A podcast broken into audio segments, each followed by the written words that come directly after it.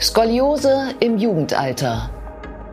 Guten Tag und herzlich willkommen zur Klinik-Sprechstunde, dem Asklepios Gesundheitspodcast mit Kirsten Kahler und Ärztinnen und Ärzten der Asklepios Kliniken. Herzlich willkommen zur Asklepios Gesundheitssendung. Heute geht es um die Wirbelsäule Ihrer Kinder. Gerade im Wachstum kann sich die Wirbelsäule nach und nach verdrehen und es entsteht eine Skoliose. Da gibt es leichte Auswirkungen, da gibt es schwere, die sich dann nachher später im Leben sehr bemerkbar machen können und dementsprechend gibt es auch unterschiedliche Behandlungsansätze.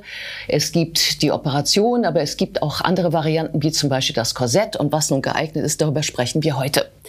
Bei mir ist Dr. Jens Seifert. Er ist Chefarzt des Wirbelsäulenzentrums an der Asklepios Orthopädischen Klinik Howald. Schön, dass Sie Zeit haben, Herr Dr. Seifert.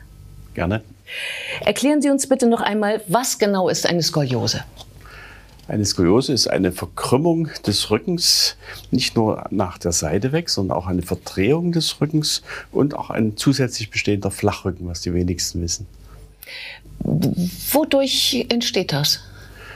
Äh, Im Kindesalter, so etwa in der Zeit der beginnenden Pubertät, entsteht eine Wachstumsdifferenz, dass also Teile der Wirbelsäule, die vorn sind, wo die Bandscheiben liegen, etwas mehr wachsen als die hinteren Anteile. Dann reicht der Platz für die Wirbelkörper nicht mehr, die drehen dann seitlich weg. Dort beginnt ein Buckel äh, zu entstehen. Und später gibt es diese Auslenkung der Wirbelkörper nach der Seite, das, was die meisten als Skoliose verstehen, die man in Winkeln messen kann. Und der Rücken wird immer flacher durch diese Wachstumsdifferenz. Diese drei Faktoren bestimmen die Skoliose.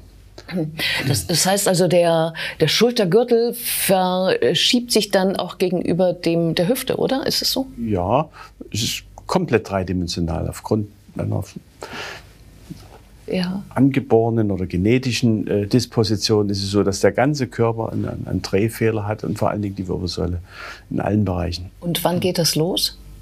Das geht in etwa so im zehnten Lebensjahr, vor allem bei den Mädchen los, die häufiger betroffen sind, zehntes bis zwölftes Lebensjahr. Ja, und ähm, endet das dann äh, irgendwann oder geht das dann immer so weiter? Am Ende des pubertären Wachstums äh, hört diese Verschlechterung auf, mhm. mit dem Wachstum natürlich, mhm. und verschlechtert sich nur noch ganz geringfügig im Leben.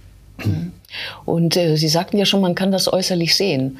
Das heißt, dann könnte ich ja als Elternteil bei meiner Zehnjährigen auch schon feststellen, ob da eine Skoliose sich entwickelt? Ja, dazu ist ganz wichtig zu wissen, dass man diesen Buckel, diesen, diesen Drehbuckel gewissermaßen nur sehen kann, wenn man die Kinder nach vorn neigen lässt. Ist einfach das Kind nach vorn neigen, von hinten drauf gucken und Sie werden sehen, wenn eine Skoliose besteht, sind beide Rippen verschieden hoch und Sie werden damit zum Kinderarzt oder Orthopäden gehen müssen. Genau, Buckel, damit ist nicht so ein Hexenbuckel gemeint, wie man das vielleicht früher aus dem Märchen kennt, sondern man sieht, äh, dass die, dass die Rippenbögen unterschiedlich hoch stehen, glaube ich, wenn man das ja. Kind nach vorne beugt. Ne? verschieden. Genau. Ähm, warum kriegt das der eine und der andere nicht? Es muss da ist man sich noch nicht ganz sicher, deswegen nennt man die Diagnose idiopathische Skoliose. Es muss eine gewisse erbliche Komponente oder Disposition, sagen wir in der Medizin, dahinter stecken, dass in der Pubertät diese kleine Wachstumsstörung entsteht, die in verschiedenen Maße sich ausprägen kann. Ja, äh, aber die Eltern müssen es nicht haben. Die müssen es nicht haben. Es reicht, dass irgendeine in der Familienlinie Urgroßmutter, Urgroßvater äh, das auch hat oder Geschwisterkind hat, dann sollte man besonders aufmerksam sein und besonders die Mädchen der Familie untersuchen, alle angucken, Vorneigetest machen, sagen wir, zum Kinderarzt gehen, das ansprechen, um eine zeitige Diagnose finden zu können. Ja, ähm, äh, der Kinderarzt hat der sowas gemeinhin auf dem Schirm? Also ja. dass, dass er nein, auch nicht nur das, äh, das tut, wenn man ihn fragt, sondern äh, dass er so grundlegend bei Kindern äh, das mit im Hinterkopf hat, dass man sich sowas mal anschaut? Wir propagieren schon, auch in der Ausbildung, dass Kinderärzte das wissen, dass die Kenntnis von der Skoliose haben, Kenntnis von frühen Zeichen der Skoliose haben, auch wenn die Erkrankung relativ selten ist. Das ist die Tücke der Sache. Ja, aber dennoch sagten Sie eben auch, je früher das losgeht und je mehr Schwung schon von vornherein da ist, desto schlimmer kann es am Ende auch werden. Ähm, was heißt denn das, wenn ich nichts unternehmen würde? Was kann denn, was kann denn da für das Kind später entstehen? Also wenn wir gar nichts machen würden, wir lassen es laufen. Es gibt im Spontanverlauf, im schlechtesten Fall ganz schlimme Verläufe, die mhm. nicht einmal bei 90 Grad dieser Auslenkung dieses Winkels enden, die zu schweren Deformitäten des Rumpfes führen, zur Veränderung der Lunge führen, entsprechend auch Herzveränderungen dann noch folgen, dass man also das Leben schwer begrenzt wird durch auch internistische Krankheiten und natürlich auch durch Schmerzen der Wirbelsäule aufgrund eines zeitigen Verschleißes bei schweren Krümmungen. Ja, also ich kann mir vorstellen, dass die ähm, Organe unter Umständen nicht den Platz haben, den sie vielleicht haben sollen. Das ist das, das eine, was Sie eben sagten. Das nimmt man bei der Lunge zum Beispiel an, dass diese Druckverhältnisse hier eine wesentliche Rolle spielen, dass die Lunge sich bereits in frühen Erwachsenenjahren verändern muss aufgrund des Buckels, des Brustkorbs. Und das Herz pumpt dann gegen diese veränderte Lunge und zeigt zeitig eine sogenannte Korpulmonale, also ein, ein Verschleiß des Herzens, was mit dieser Lunge kämpft. So kann man das vielleicht in Deutsch ausdrücken. Mhm. Und äh, das andere, was Sie sagten, Schmerzen, ähm, da kann ich mir vorstellen, auch als Erwachsener, man wird ja sowieso immer steifer und hat immer häufiger dann vielleicht auch mit Schmerzen zu tun, dass das dann noch dazukommt, ne? wahrscheinlich. Dass man deshalb unter Umständen Beschwerden hat, wenn man schon deutlich raus ist aus der Wachstumsphase mit 40, 50? Typisch für Dyskiose ist, dass die Kinder und Jugendliche kein, keine Schmerzen haben ja. und erst später, wenn auch die ersten Verschleißerscheinungen eintreten, hier besonders deutliche Schmerz, äh, Schmerzerkrankungen und Verschleißerkrankungen entstehen, die aber zeitiger auftreten als bei uns als gesunde Menschen. Ja, ja, so. Wenn wir jetzt also feststellen, das Kind hat eine Skoliose, gibt es ja auch unterschiedliche Ausprägungen. Was machen wir denn da jetzt? Wie gesagt, zeitige Diagnostik. Ja. Es gibt einen Bereich, ab 10 Grad definiert man erst die, die, die, Skoliose, bis 20 Grad Winkel, diese Auslenkung, kann man konservativ mit nur Physiotherapie, mit Krankengymnastik vorgehen und kann in vielen Fällen dort die Skoliose eindämmen bzw. auch leicht zurückdrängen. Mhm. Ab diesen Winkel von 20 Grad ist unsere Meinung, sollte man eine Korsettbehandlung machen, also eine konservative Behandlung, um das Wachstum in der Pubertät zu lenken, also zu einer geraden Wirbelsäule hin. Ja, da haben Sie ja hier ein Modell mitgebracht. Ähm, also das ist ja so ein, ein kleiner Körper, den zeigen Sie uns hier gerne mal. Ähm, das ist ja jetzt ein kleiner Körper, das ist ja kein ausgewachsenes Kind, aber da ist schon mal gut dran zu erkennen, wie so ein Korsett aussehen würde. Mögen Sie uns das mal erklären, wie das auch wirken kann dann? Man kann im Prinzip hier permanent über tägliches Tragen der Orthese im Dreipunktprinzip von zwei Gegenlagern hier zum Beispiel auf den Rippenbuckel draufdrücken und eine Korrektur der Wirbelsäule durchführen, um eine Wachstumslenkung über Monate und Jahre zu erreichen. Wie sieht das von vorne aus? Von vorn haben wir Verschlüsse, um das dosieren zu können, um den Körper entsprechend anzupassen. Und auch hier kann man noch kleine Deformitäten mit nachstellen, das ist aber dann sehr komplex. Ja, ähm, tut das dem Kind nicht weh? Das ist die Kunst äh, des Korsettbaus. Es gibt spezielle Orthopädietechniker in Deutschland, die sich damit befassen, dass man das Korsett so anfertigt, dass es zum einen dem Patienten passt mhm. und zum anderen eine hochprozentige Korrektur. 40 Prozent nimmt man da an, 40 Prozent des Winkels sollen korrigiert werden. Und ähm, wie lange oder wie oft muss das Kind das dann tragen? Muss zwischen 20 und 23 Stunden am Tag getragen werden. Das haben Studien gezeigt in Amerika mit vielen tausend Kindern mit verschiedenen Stundenzahlen, dass diese Stundenzahl erreicht werden muss, um etwas zu erreichen. Das ist schon eine schwere, harte, jahrelange Therapie. Sieben Tage die Woche. Ja. Das heißt, abnehmen zum Duschen und dann wieder anziehen. So stelle ich mir das Zur vor. Physiotherapie, zum Sport kann man es natürlich auch abnehmen. Das sind korrigierende Möglichkeiten. Aber in der Schule nachts, tags immer dran.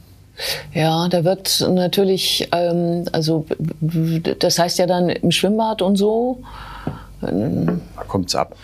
Da kommt's ab. Ah, okay. Das es gibt schon Gelegenheiten, wo man auch zum Erhalt der Zusammenarbeit, Compliance nennen wir das, äh, Kompromisse machen kann. Aber die große Linie muss sein, dass diese Stundenzahl, äh, die Wirbelsäule korrigiert werden kann. Man kann das mit Pflanzen noch vergleichen. Die Tomatenpflanze schneidet man auch nicht ab, wenn keiner hinguckt. wächst die woanders hin. Ja, genau, stimmt. Auch die muss man im Auge behalten. Ähm, wie oft, also wenn ähm, angenommen, äh, Sie sagen ja Mädchen, Jungs 5 zu 1 ungefähr, also angenommen Mädchen, ähm, wie oft sieht die dann ihren Therapeuten oder ihren Arzt während dieser Korsettjahre? Also mindestens zweimal im Jahr muss man sich zu großen Besprechungen sehen mit Röntgenuntersuchungen, klinischen Untersuchungen beim Spezialisten. Wir binden dann noch die Kinderorthopäden vor Ort mit ein und auch wöchentlich äh, die geschulten Physiotherapeuten, die also die spezielle Physiotherapie beherrschen, sodass wir ein enges Netz an Therapiemöglichkeiten und Besprechungsmöglichkeiten und Überwachungsmöglichkeiten haben. Mhm. Und ähm, jetzt sagten Sie, das ist äh, für diesen, für diesen Winkel äh, zwischen 20 und 40 Grad. Ähm, wenn ich mich treu dran halte ähm, und dann ist die Wachstumsphase zu Ende, habe ich danach keine Sorgen mehr? Wenn ich in diesem Fenster bleibe und unterhalb dieser 40 Grad Grenze nimmt man an in Studien, äh, dann habe ich zu erwarten, dass ich ein relativ gutes, schmerzarmes, leistungsfähiges Leben führen kann, ohne die vorhin genannten Erkrankungen. Mhm. Und wenn jetzt, ähm, also da haben wir jetzt ja noch äh, keine äh, Notwendigkeit für eine Operation gesehen, ähm, aber wenn ich jetzt schon ausgewachsen wäre mit so einem Winkel zwischen 20 und 40 Grad und ich hätte Probleme, ginge das dann auch noch? Eine Korsettbehandlung im Erwachsenenalter macht man nicht. Ah, okay. Man dann kann nur Wachstum werden. lenken, wenn Wachstum vorhanden ist. Ja. Das impliziert, dass das Teenageralter dafür prädestiniert ist. Ja. Im Erwachsenenalter mit relativ geringen Winkeln und schweren Beschwerden, dann muss man prüfen, ob nach konservativer Therapie im Sinne von Schmerztherapie und Physiotherapie äh, die Operation eventuell ein Tool sein kann. Ja, das heißt dann also für einen stärkeren Krümmungswinkel und auch wenn man ausgewachsen wäre, käme ja dann nur noch die Operation in Frage. Was macht man da? Bei den Operationen wird zumeist von hinten operiert, dass also die Wirbelsäule von hinten freigelegt wird. Man muss dann die einzelnen Strukturen der Wirbelsäule darstellen, also eröffnen. Man macht die kleinen Wirbelgelenke auf, dadurch macht man die Wirbelsäule korrigierbar und dann wird jede Etage der Wirbelsäule mit kleinen Schrauben versehen, um dann in diese Schrauben, die sind hinten geöffnet, äh, Längsverbinder, Stangen einzubringen, die so gebogen sind, wie die Wirbelsäule im Idealfall sein soll. Und dann gibt es spezielle Manöver, wie man das korrigieren kann, die Wirbelsäule dort gerade und steif zu machen. Ja, und das Ziel ist gerade, ganz gerade? Wir streben mit, den modernen OP-Methoden und den modernen Indikationskriterien heute schon an, dass die Wirbelsäule ganz gerade sein sollte, bis auf spezielle Ausnahmen bei doppelten und dreifachen Krümmungen. Ja, und ähm, wenn Sie sagen, Sie arbeiten da mit Stangen und mit Schrauben und setzen das fest, das bleibt drin? Das bleibt drin. Heißt das, ich kann mich dann nie wieder bücken? Ja, der, der korrigierte Abschnitt der Wirbelsäule bleibt steif. Mhm.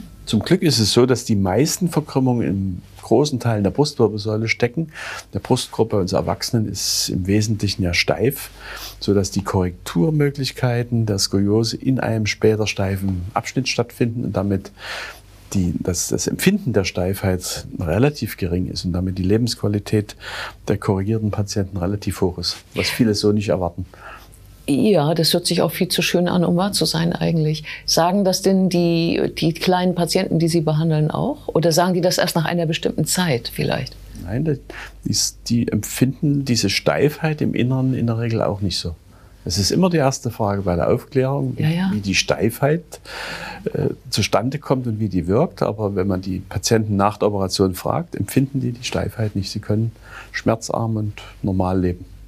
Ja, und ähm, wenn ich jetzt als Elternteil äh, die Entscheidung gerne meinem Kind überlassen würde ähm, mit dieser Operation, dann wären wir ja aber wieder hinter dem ausgewachsenen Stadium, oder? Oder dann Genau, das ist ein psychologisches Thema, ja. Thema im, im, Bereich von Deformitäten und jugendlichen Behandlung, dass die Eltern am liebsten diese Entscheidung verschieben wollen, vertagen wollen, vielleicht auch bis in das 18. Lebensjahr vertagen wollen. Das empfehlen wir nicht, äh, weil in, in wissenschaftlichen Untersuchungen belegt ist, dass zum einen die Korrigierbarkeit der Krümmung mhm. in frühen Jahren viel besser ist, also zwischen 12 und 16 Lebensjahren.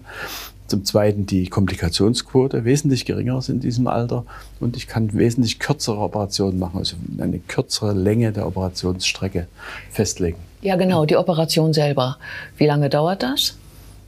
Ist verschieden. Bei einer einzelnen Krümmung liegt man bei 2,5 Stunden.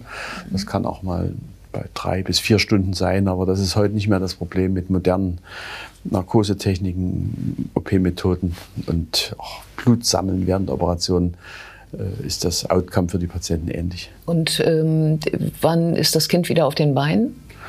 Die Kinder stehen manchmal schon am OP-Tag, spätestens am nächsten Tag wieder auf, mhm. haben eine kleine Schmerzpumpe im Rücken, einen kleinen Katheter im Rücken, der mit einer Pumpe bedient wird und lernen das Laufen innerhalb der ersten Woche und gehen nach zehn Tagen ungefähr sogar schon wieder nach Hause. Mhm. Also äh, gäbe es eine Chance, das innerhalb von drei Wochen Ferien zu schaffen oder sechs Wochen Ferien zu schaffen?